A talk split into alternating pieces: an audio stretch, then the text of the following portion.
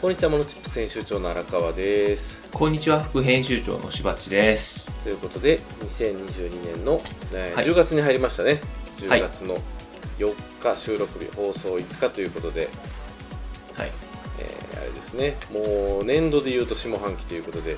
はい。なんかいろんなものが値上がりしたり朝の連続テレビ小説は新しいものが始まったり。詳しいですね。いやたまたまねさっきニュースで見たからね。なんか結構前作ねあのいろいろな話題を振りまいてたので へえって思いながら見てましたけれども。今しばっちがね慌ててこう台本に近況を入れてるっていうのをね私は眺めながらこう投稿しているんですけれども。いや荒川さん入ってないっすよ。そうなんですよ。台本に。今から入れます。はいということで、まあ、しばっちさ西宮の酒蔵ルネッサンスに参加した話ということで。はい。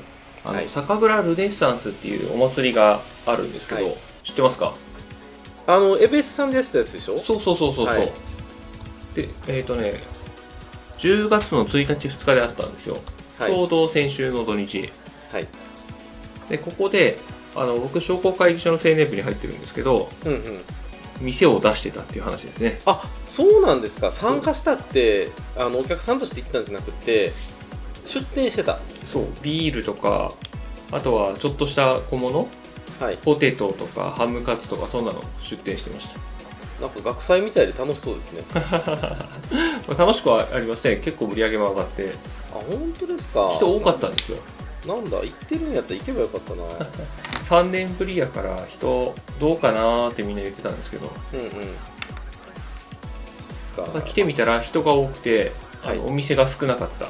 おお最高じゃないですか。そうそうそううただねもうちょっと準備しとけばもっといけたなって感じですね。んなるほどね。食料食料というか食べ物の準備がちょっと少なかった。まあ酒蔵ルネッサンスっていうぐらいだからみんな日本酒飲みに来てるとは思うんですが本来は。ビールが売れたんですね。ビールが売れた。いやまあ気持ちわかるな。日本酒ばっかりしんどいもんな。ちょっとビール欲しいなって。で結構暑かったじゃないですかあの日、うん。ね。そんな感じであってビール飲みたい人が多かったのかなーっていう。なるほそんな感想ですけどね。どはい。いいんじゃないでしょうか。はい。ビール350円ですよ。安っ！めっちゃ安い、でもよそもそんな感じだったんで。敵屋でビールなんか飲んだら5600円平気でいくかなと思いますけどね。これ400円にしてたらもっと儲かったんちゃうかと思ってますけどね。MG 的発想ですね。普通に買いますからねああいうところで400円って言っても。まあね、でさらに酒税が10月1日から上がってるにもかかわらずその値段ですからね。おお良心的。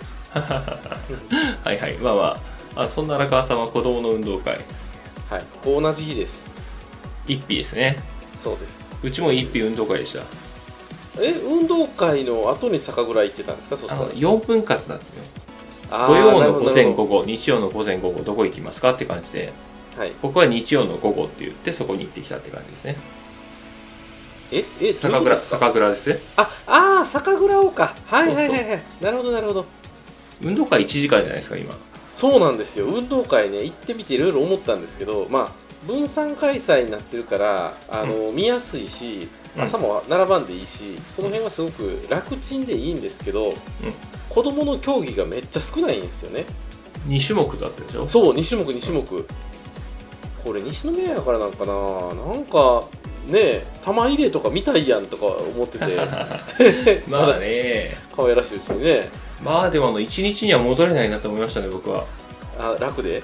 楽。うん。1時間で済めば楽やし。自分の子供は必ず出てくるし。うんうんうん。いやあのね気持ちは分からいでもないというか分散開催でもいいんですけど種目をもう12個増やしてほしいなって思いましたああね2時間にすればいいか。なるほどそう。なるほど。そうそうちょっとさすがにねっていう気はしましたね。物足りない感じ何やりました？リレーとダンス？そうリエとダンスだけ。ああそう一緒か。多分市内全部一緒ちゃいます。うん。うんね。なんかでも他の地域ではちゃんと玉入れやってるとことかね。あそうなんだ。いやあるんですよ聞いてたら。神戸とか。50m 走とかやってほしいですけどね。でもガチっすね 50m は。一番楽じゃないですかでも誰にも負担かからない。でもあれですよリレーはあの中学年以上はちゃんとぐるぐる回るじゃないですか。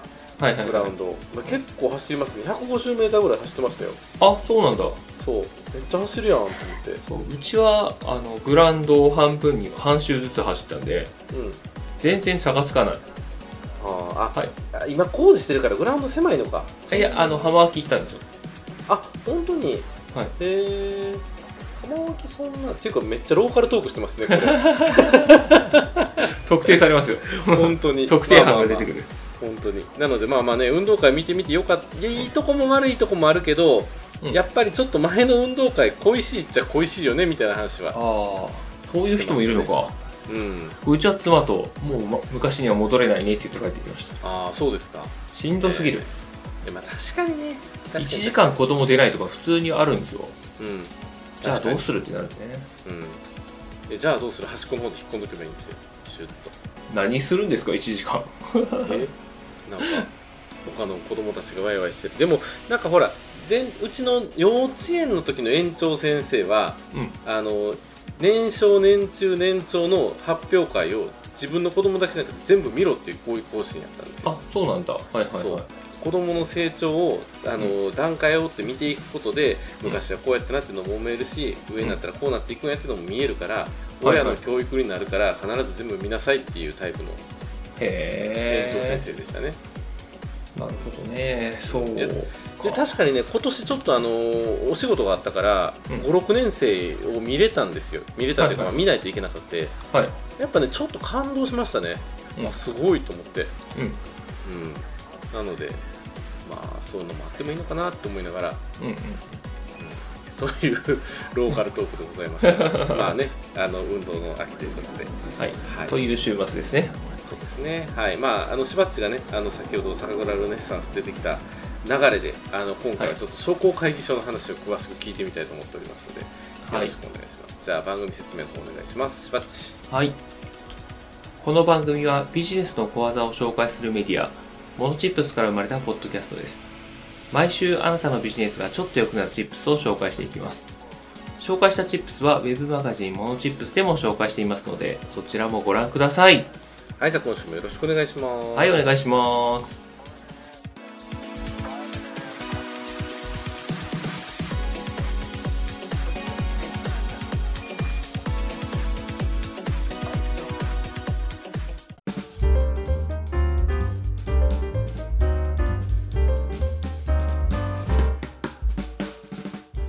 はいということで今週のしばっちのテーマ商工会議所の使い方待っていても情報は来ないのチップスということではい。おーなんか最近あれですねしばっちタイトルにメッセージを込めがちな感じですね そうかもしれないですね待。っていても情報は来ない最近、そういうのに流行してるかもしれないですね、僕の中で。流行ってる。はいではい。商工会議所について語ってくれると。はい、あのー僕は確かねあの独立と同時に行政書士始めたと同時に商工会議所入ったんですよ。うんうんうん。でもう4年ぐらい5年目か。まあそもそも我々の出会いも商工会議所主催の企業塾でしたもんね。そうそうそうそうですね、ん。その流れで商工会議所入って商工会議所青年部入ってはい、活動してきて、この前酒蔵ルネッサンスに出たとかそんな話なので。はいなるほど、はい、でその5年ぐらい商工会議所使ってきてやっぱいいとこ悪いとこたくさんあるよっていうのがあって、はい、そこを紹介できたらなと思って今回このテーマにしてます。なるほど。はい。えっとねこれね商工会議所どうやってできたかというのを調べていったんですよ今回、はい、そしたらちょっと面白い話が出てきて、うんうん、あの1599年。ちょっとびっくりしましたよこれ。1500年って。400 20年前。そうそうそう。はあすごいな。一番最初の商工会議所はこの1599年にフランスのマルセイユで設立されたらしいんですよ。ほう。そんな昔かいって話ですよね。由緒正しき。なんかその昔の職人ギルドとかそんな話の流れなんでしょうかね。何なんでしょうね。なんでしょうね。フランスですからね。どこを起源とするのか。うん、ね、なんか昔からこうねそういう職人とかあの工業人とかなんかこう集まりみたいなのがね、ありそうですけど、はいはい。まあ、。ここが起源とする何かがあるんですねきっそうここを起源と言われてますね。で、ここで、えっと、日本では明治11年に東京商法会議所が設立したらしいですね。うーん。商工じゃなくて法律の方ですね。商法会議所、そこからどんどん増えていって昭和28年に、えー現在の商工会議所法が施行されて商工会議所というものができたっていう感じですかね。商工会議所法ってあるんですね。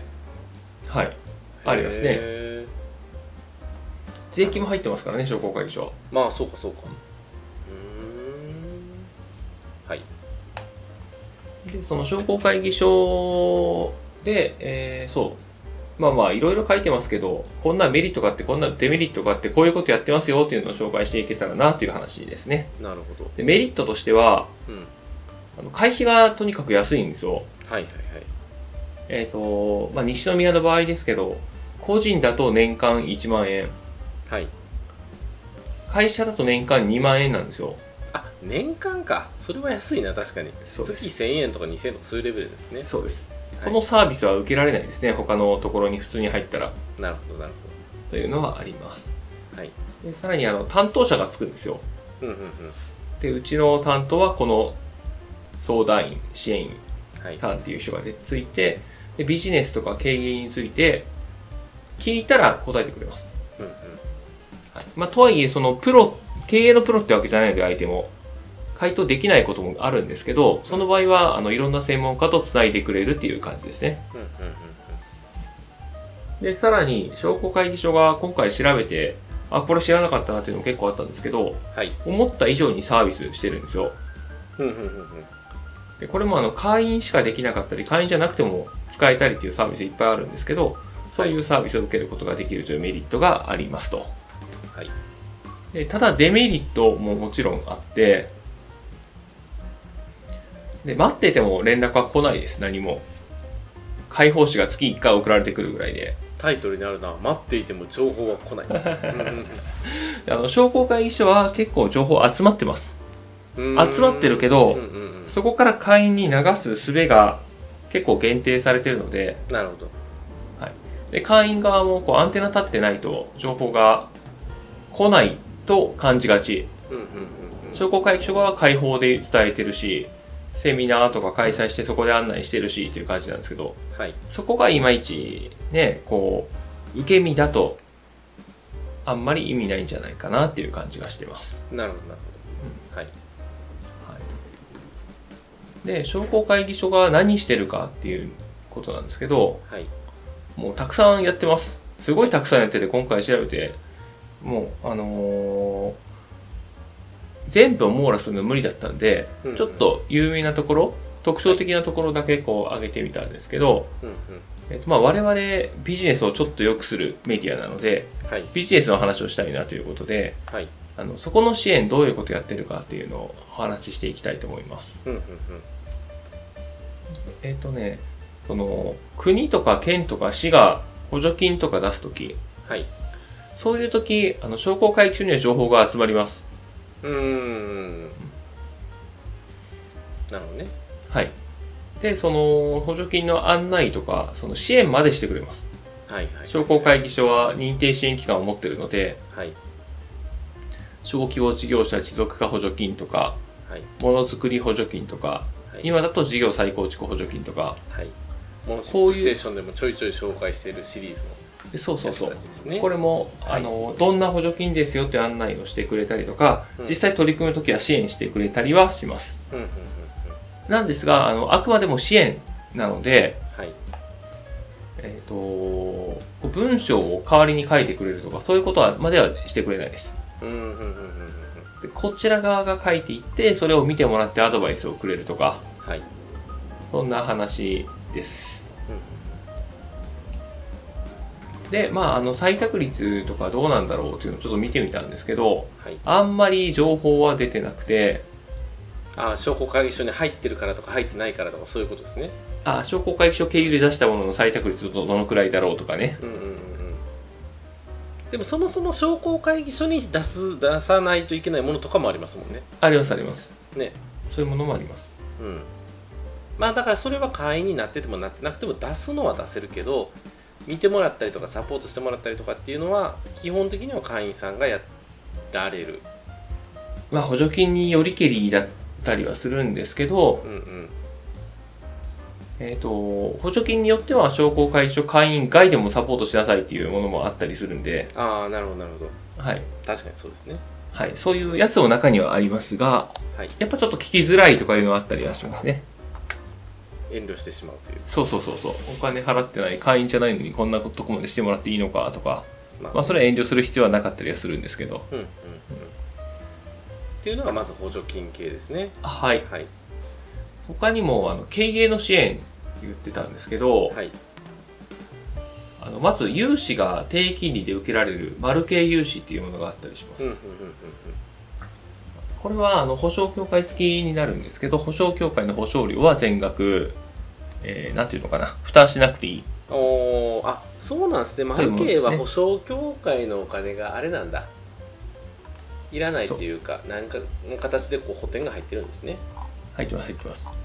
で、そのあたりのもう少し細かい話が、えっ、と、下の URL はいのパンフレットに記載してあるので、ちょっと見てもらえたらと思うんですけど、なるほど。これまたあのリスナーさんには概要欄に貼るようにしておきますね。はい。はい。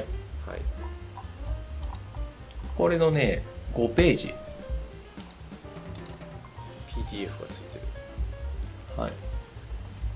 PDF ついてたら PDF のページと本体のページと違うんでいつも困るんですけど、はいはいはい。本体側の5ページに丸系融資ってあるじゃないですか。PDF のページで言うと7ページ目ですねはい。はい。えーっと無担保無保証人低金利で、えーっと職会議所の経営支援と融資の推薦を受けた方が利用できると。はい。はいはいはい。はいなるほど。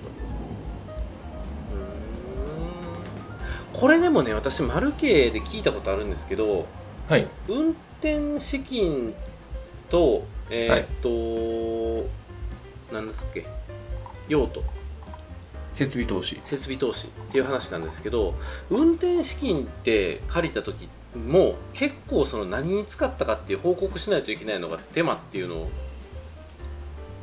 聞いたことがある。どうなんだろうな。僕そういうのがあるというのは知ってるんですけど使ってないんですよまだ。なるほど。そろそろ使おうかなぐらいなんですけど。でだからマルケでお金借りても意外と使いにくいでっていう話を聞いたことがあるんですけど、うんだからこれも用途によるのかもしれないですよね。ひょっとしたら。そうですね。ただ低金利で借りられるっていう話ですね、これは。なるほど。これ限度額とか金利利率とかっていうのは商工会議所によって違うんですかね、全国統一なんですかね。限度額は統一じゃないですかね。金利は、えー金利はどうなんだろう。低額じゃない気がしますけどね。なんかちょっと地域にとか都道府県によって差があるかもしれないですよね、うんまあただあのー数千万1000万以上の単位で借りれて金利は安いっていうのがありますよと。っはい、はい。そうですね。ていうのが丸系ですね、えー、と2022年4月現在だと1.23%って言ってますね。うんうんうん基準金利。うんなるほど。これえーそうそう丸系ってそもそもどっから借りることになるんですか？これ。商工会議所からじゃなくて国金から？国金からです。国金からなるほどなるほど。えー、と推薦ですね。商工会議所が推薦してそれを国金で借りるっていう感じですね。なるほどなるほど。うーんわかりました。はい。でその次経営の支援はに合同新入社員研修あこんなんもあるんですね。研修をやってくれますね、はいはいはい。まあ、ただこれ受けたことないです。やるっていうだけなのでどんな内容になるかはちょっとわからないんですね。はい新入社員取らないとね。そうですねでテーマ別人材育成研修というはい。なんかねテーマが掲げられてそれに対しての研修をしてくれるというサービスがあり、うんうん。あったりします。これはい西宮ですね、よそもあるかどうかちょっとわかんないですけど。はい。で専門家派遣。これよく押してますよねしばちね。あこれ押しますね。うん。どういう内容なんですか？こうえっ、と商工会議所に登録している専門家の人を派遣してくれるっていう制度ではいある程度何でも対応してくれます。ほうほうほう。えー、と例えばインボイス制度がよくわからんから教えてとかやったら税理士さんを紹介してくれたりとか、はい。はいはいえー、とホームページの作り方がよくわからんからって言ったらそのホームページのプロとかを紹介してくれたりとか、うーん。えーだけじゃないんですね。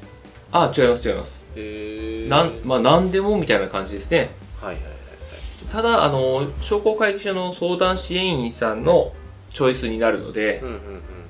その人がいいと思った人が来る。なるほどなるこっちから指名は基本的にできないっほどうんていう感じです、うーん。えしばっちの場合何で使うことがあるんですか？えっ、とねインボイスの話を相談した時はなんかいろんな制度があってその時は専門家派遣ではなかったですね。はあはあはあなるほはいあの個人事業主なのでインボイス登録するかどうかで悩んでたけどあ登録するしかないなっていう。一択だっていうのが分かってもう登録しました。はい。はい。とかあとは DM チラシとか。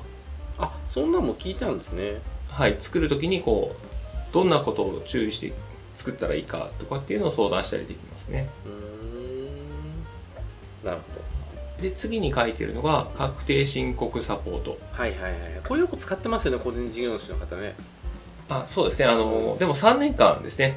ああなるほど。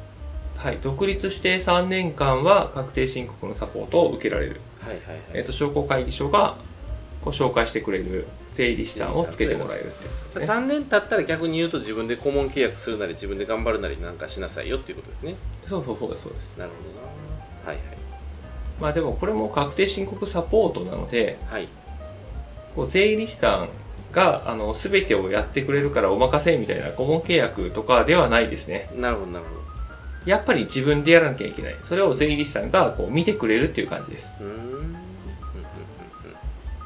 だからあのすごくたくさんやり取りがある人というよりももう僕らみたいなこう決まりきった勘定科目で仕入れとかないしああまあまあまあなるほどね。というそのなあの確定申告作成の難易度が低い人におすすめかなっていう感じですね、うんうんうんうんはい。はい、であとはあの企業支援とかもやってたりします。はいはいはい。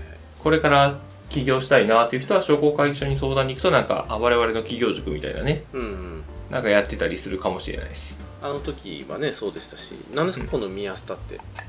ああのー最近ね西宮商工会議所が始めたスタートアップ支援です、ああなるほど。西宮スタートアップ支援略して宮下、なるほど。あのコワーキングとか使える会員さんですね。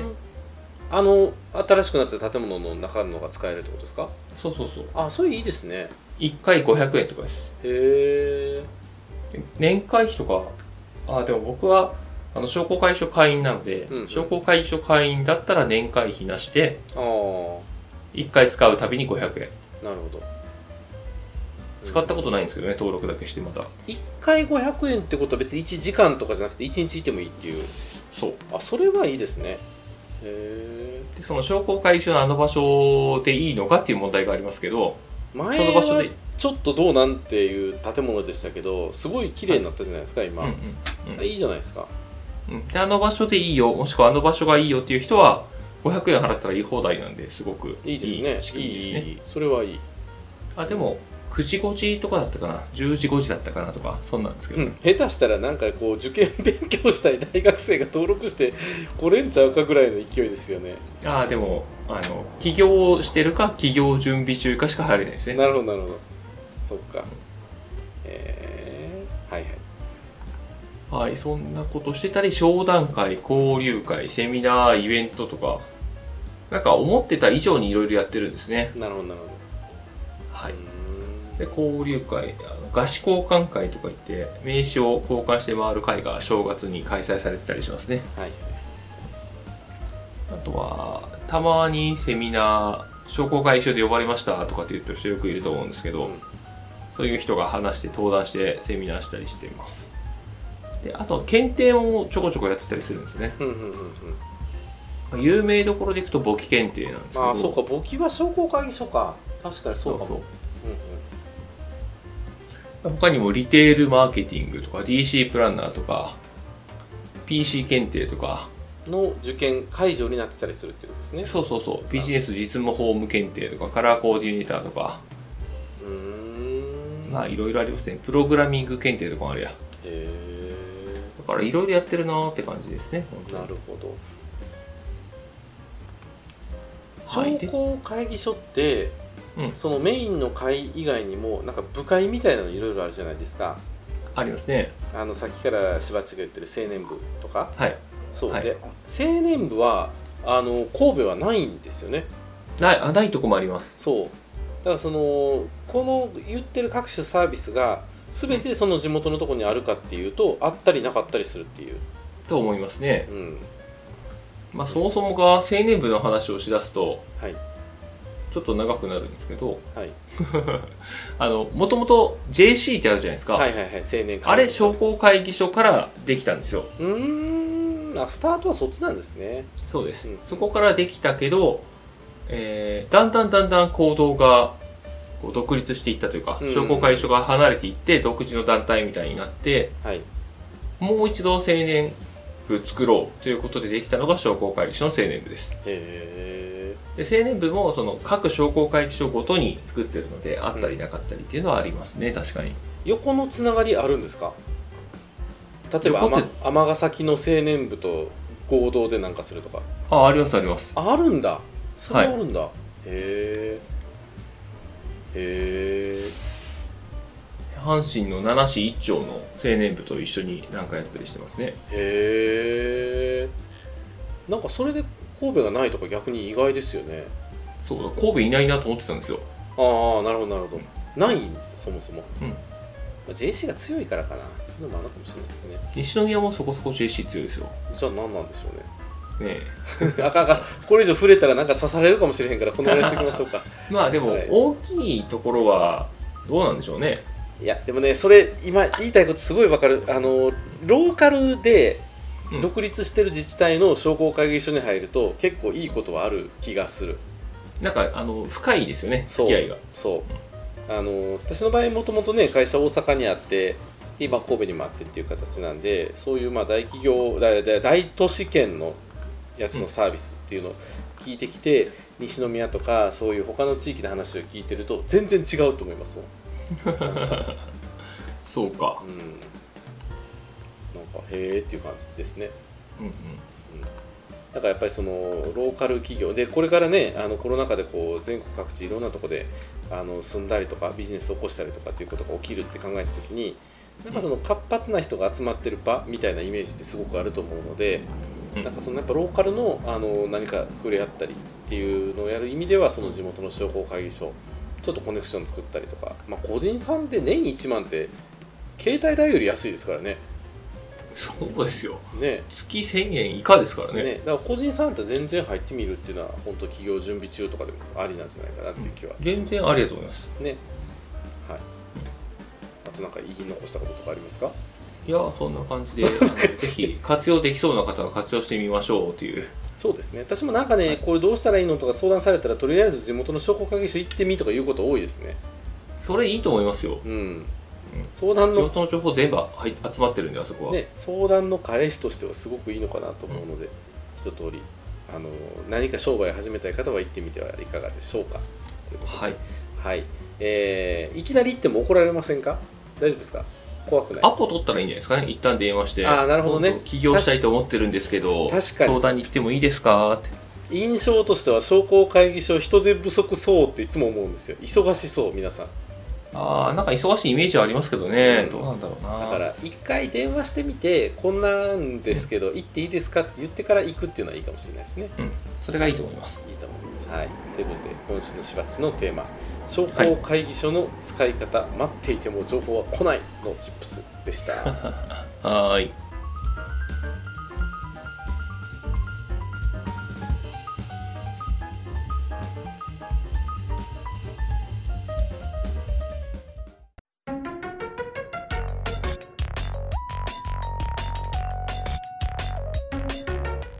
はい、ということで今週の荒川のテーマ iPhone14 Pro が楽しいチップスということで。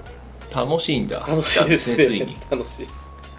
発売日に届かなかったんですね。届かなかった。発売えっと1日出遅れたんですよ。注文が、あはいはいはい、それに伴い10日ほど待ちましたけど発売日から、まあなんとか来たという感じで。しばっちが商工会議所を熱く語ってたのであのサクッといきますけれども。あサクッとくると熱く語らないんですか？iPhone14 いや時間がね結構経ってるんですよもう。あそうなんだ。そうですよ。はいなのでまあ iPhone14 Pro が来ましたということで。あの私12ミニからの使いだったんですけれどもはいはい。すごい最初の印象はでかい重い。でかい重い。でかい重い。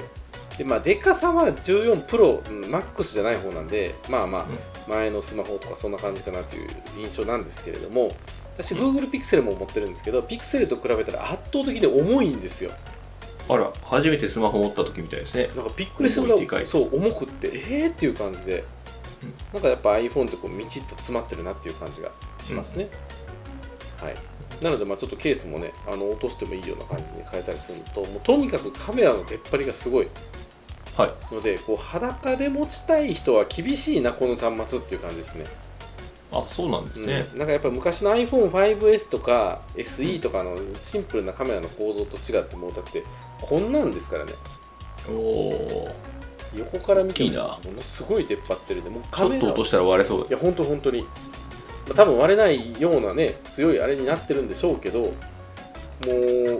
うなんていうのかな。カメラを買うたんやなっていう気持ちになってますねうんなんか別にスマホを買い替えたっていう印象ではなくて 新しいカメラを買ったそう印象。新しいカメラを買ったっていうような感じですね、はい、でなので、まあ、重いから人生初バンカーリングを買いましたね、おおバンカーリングってあの丸いやつですそうね後ろの輪っかのやつね、うん。こういう輪っかのやつを買って。なんかねあのこんなん邪魔やしポケット入れる時もどうなんとか思ってたんですけどこれがなかったら歩きながら持てないんですよ。あ Google マップ見ててる中で落とすと思って、えー、もうあれですね iPad と近くなっていくのかもしれいやないですね。本当にね。これのマックスなんてどうなってんのっていう感じですよ。もっとでかいんやろって思うとなんかスマホじゃないなっていう感じですね。うんうん。はい。であえーっとまあそのえーっとバンカリング買いましたっていうのと、まあ、カメラはとにかく綺麗ですね。はい。めちゃめちゃ綺麗。なんかで見せたような気がしますけどしばっちには 見た気がする。そう。そうそうそうあの特にシネマティックモード。であのでもカメラは綺麗って言っても特に動画ですね。うん、あのーうん私一眼も持ってるし、まあ、仕事でも使うので静止画もいろいろ試したりとか比べたりとかしてまだ iPhone 側のフルパワーを発揮できてるかっていうとそうでもないかなっていう気はするんですけど、静止画はそれはやっぱりその全然違いますよ。やっぱり普通の一眼レフと比べたら。ただ動画はほんまにすごいですね。はいはいはい、うん。あのー結局動画ってこのセンサーサイズがどうとかっていうのじゃなくってはい。入ってきた情報をいかに処理するかっていうソフトウェア側の、あのー処理っていうのもすごく大事になってくるから、うんうんうん。そうなった時にめちゃめちゃ補正が効いてるなって思ったんで。え映画みたいでしたもんね。いや本当に。これはすごい、うん、っていうのは思いました。はい。はい、であとは、えー、と iPhone、えー、と14 Pro と ProMax は 120Hz なんですよ。はい。画面リフレッシュレートが。で私はい。前は12ミニやったから 60Hz やったんでうん。めっちゃ感動するんかなと思ったんですけど全然わかんないですね。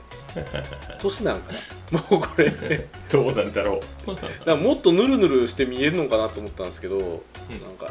あでもんこっちに来てから前のスマホを見るとちょっとカクカクしてるようには見えるんですよ。はいはいはい。逆に。だからなん。かこ一瞬でこっちに慣れてしまって古い世代を古く見てしまうっていううん。辛い状況になってるのかもしれないですね。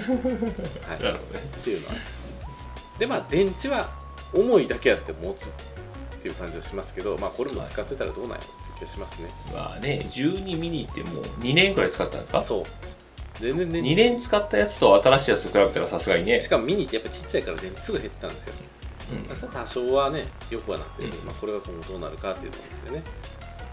であと iOS16 一番新しい OS にした時に前の端末やとちょっとカクカクしてたのが、えー、と今回とサクサクいくっていうのもあるし、まあこれがそのリフレッシュレートが上がってるから余計サクサク見れるだけっていう説もあるんですけど、どうなんやろなっていう。まあでもやっぱりそのチップもあの14よりは新しいやつになってるから14プロの方がね。うん。そういう意味ではまあ安定はしてるのかなっていう気はします、はい。はい、あと Dynamic Island ってやつ、あれですね。大きかったり小さかったりする上の黒い島ですね。そう。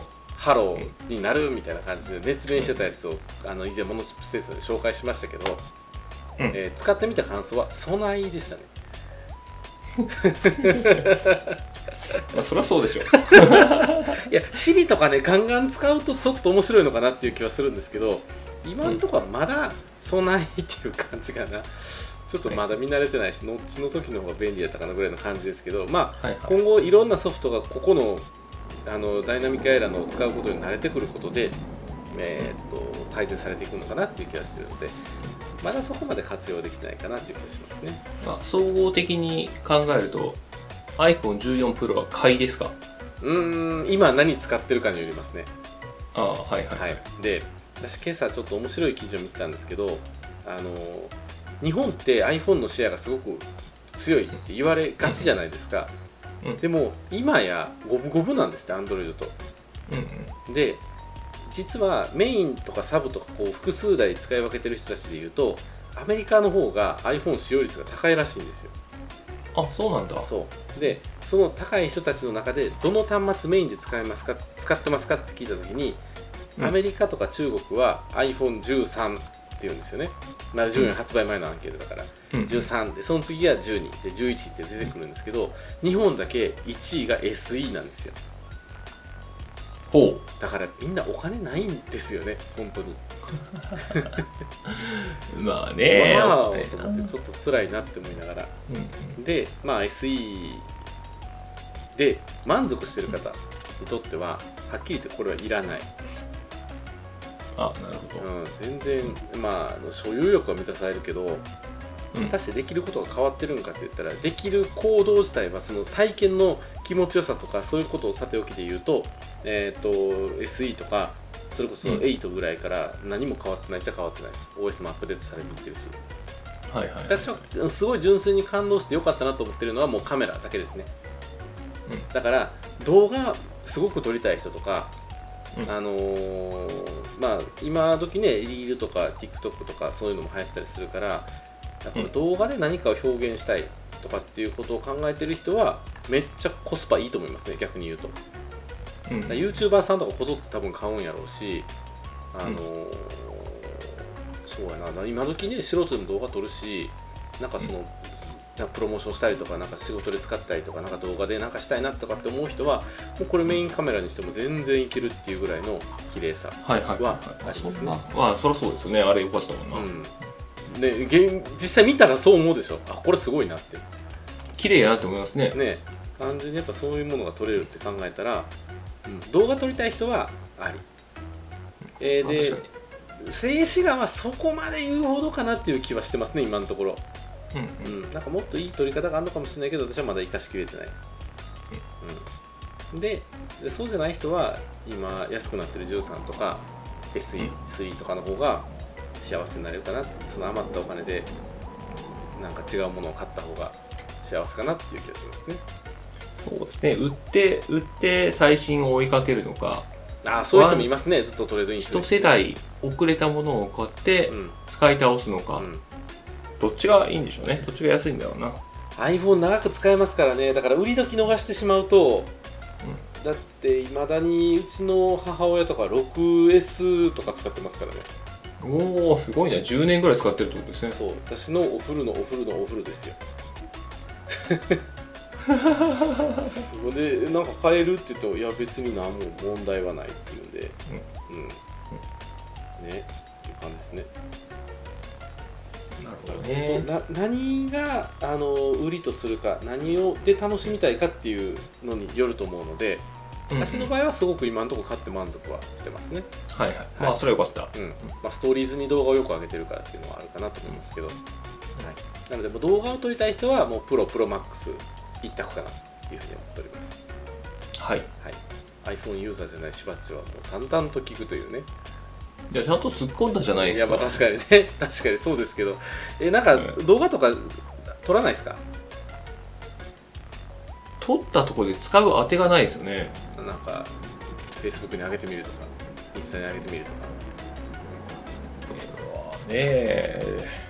うーんって感じですね でもあのパソコンの前で喋ったらいいじゃないですか。動画撮るにしても。いやもう綺麗さが全然違いますもんやっぱり。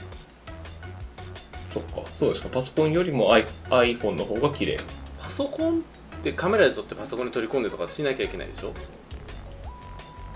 パソコンのカメラで撮れないですかね。めっちゃ画質。ああそうか。この間新しいの買うたからそれを使いたいっていう話ですね。そうそう。こんな感じですよ。いやでもや全然違いますよやっぱり。うん、あの被写体深度とかを測れるセンサーとかも載ってるんで iPhone ね。もうもうでも完全にカメラですね電話ができるカメラそう。電話ができるカメラ。写真が撮れる電話じゃなくて、うん。電話ができるカメラですそう。ねその考え方でいいと思います。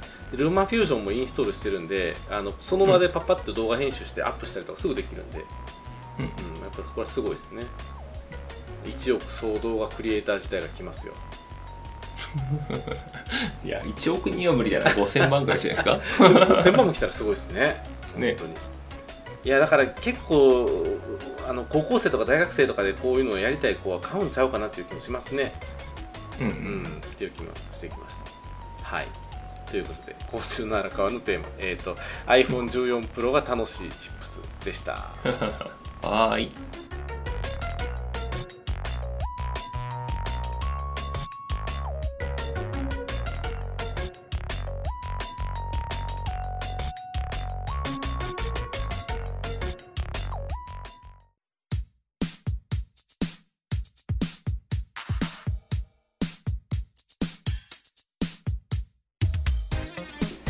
はいということで今週のモノチップステーションいかがでしたでしょうか？いかがでしたでしょうか、えーね、まあ、商工会議所とはい。いうことで、あのいろいろタイムリーな話題もねあったりする中ではあるんですけれどもうーんでも何事もそうですよね。自分から情報を取りに行かないとあの来ないっていう意味で言うとあの、うん。情報を取りに行く一つの窓口として使うっていうのは本当にいいのかなっていうのを思いますし、うん、情報ありますからねそこには。基本ね忙しそうなんですけど忙しいってことはつまりなんか親切なんですよね。うん。あの私の印象では基本的にお世話を焼きたい人が多いイメージ。相談員さん。ああ確かにそうかもしれないですね、うん。効率がいいとか悪いとかさておきなんですけど、まあ来てくれたからには何かしらいいことを言って返してあげたいなっていうのを思ってらっしゃる方が多い。っていう印象ではあるので、まあでもそうですね。あそこいらないよねって言われたらもう終わりですからねあの人たちは。なのであのぜひねあの何かその地元でというか、まあ、仕事をしている地域のあの商工会所とか使ってみていただければいいんじゃないかなというふうに思います、はい、はい。では締めの方よろしくお願いします。はい。番組へのフィードバックは、ウェブマガジンモノチップスのお問い合わせフォーム、またはノート、ツイッターでお待ちしております。はいということでお届けしましたのはモノチップス編集長の荒川と、副編集長のしばっちでした。はい、ありがとうございましたはいまたね